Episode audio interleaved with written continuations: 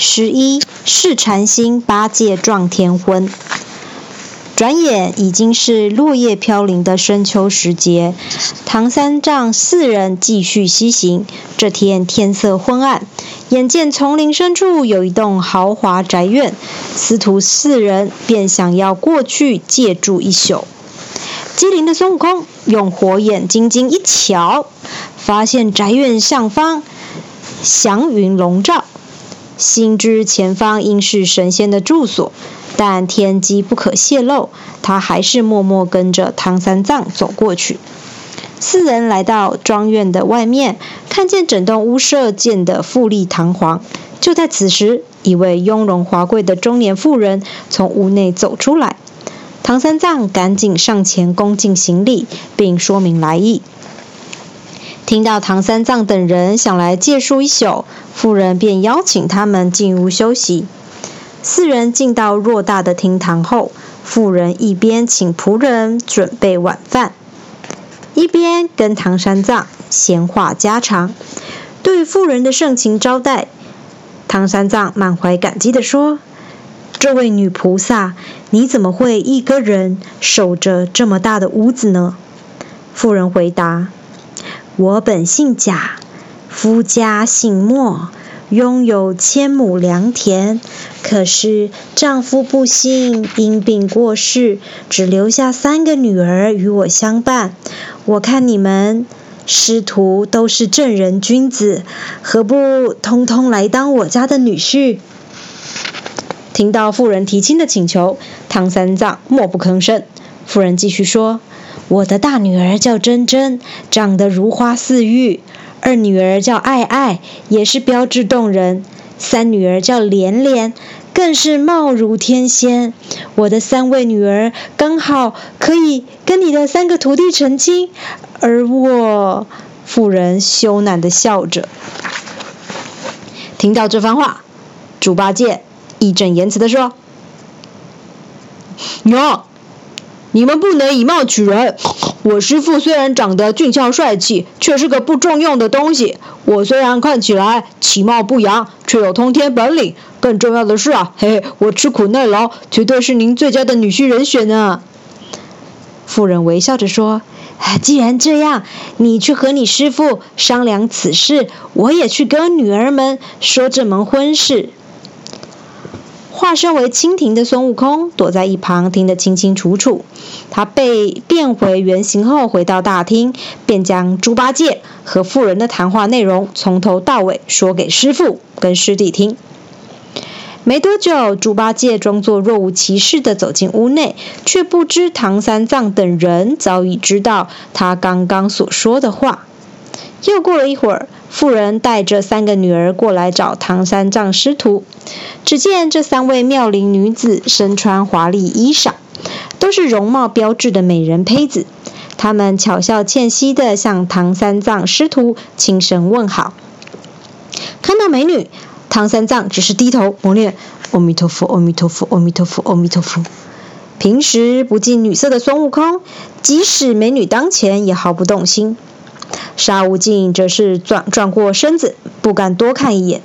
只有猪八戒 被迷得神魂颠倒，目不转睛地直视着三位俏丽的姑娘。等到女儿们都退出大厅后，妇人再次询问唐三藏师徒：“你们之中有哪个人愿意娶我的女儿呢？”众人不约而同地指向猪八戒。猪八戒心头窃喜，却假装犹豫不决地说：“哦，婚姻乃是终身大事，哦，让让我考虑考虑。”悟空说：“有什么好想的？今天正是良辰吉日，你也早就称呼那妇人为娘了，你就留在这里当女婿吧。”在唐三藏面前，猪八戒继续装作一副勉为其难的样子，但是他一走出房门。便掩饰不住内心的狂喜，急着找妇人商讨缔结良缘的事。猪八戒喜滋滋地对妇人说：“娘，我可以做您的女婿了。只是您打算将哪个女儿许配给我呢？哦，干脆这样吧，就将三个女儿通通嫁给我当新娘好了。”妇人悄然变色说：“你在胡说八道些什么？天底下怎么可能有这么好的事呢？门都没有！”哼！见到妇人脸色大变，猪八戒赶紧赔礼道歉，只说自己是开玩笑的。妇人才渐渐的转怒为喜。妇人左思右想，非常苦恼，最后才说：“我看还是用撞天婚的方式吧。我用手帕罩住你的眼睛，然后让我三个女儿围在你身边走动。只要哪个女儿被你抓住，就依照天意嫁给你为妻好了。”猪八戒连忙点头答应。于是妇人用手帕蒙住他的眼睛，三个女儿则在。大厅里四处走动，蒙着眼猪八戒开始乱抓一通，美女们东躲西闪，让猪八戒抓得满头大汗。最后的结果却是他一个也没有抓住。眼看成亲的事落空了，猪八戒不禁垂头丧气。突然，他灵光一闪，对妇人说：“娘，干脆您嫁给我好了。”我不会嫌弃您年老色衰的，只要有个老婆陪伴我就好。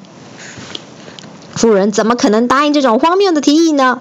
她说：“不然这样吧，我拿出三个女儿各自做的汗衫，看你能穿下谁做的那一件，我就将那个女儿嫁给你。”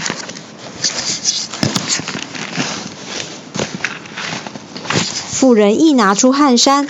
猪八戒便迫不及待的想要试穿，谁知道一穿上去，汗衫竟然变成了绳索，将猪八戒捆得结结实实，让他一动也不能动。这时，唐三藏等人在大厅里吃完晚餐后就上床歇息。隔天一早，唐三藏起床后，惊讶的发现昨晚的华丽屋舍如今早已消失不见，自己。竟然置身荒郊野外，他赶紧叫醒两个徒弟们，并急忙寻找猪八戒的下落。猪八戒到底在哪里呢？原来呀，他被吊在大树上，动弹不得，树干上还留着一张纸条。唐三藏赶紧取来纸条一看，顿时恍然大悟。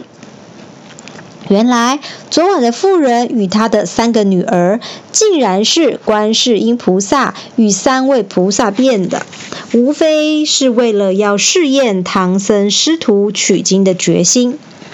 猪八戒在树上大声哀嚎，唐三藏才让沙悟净将他放下。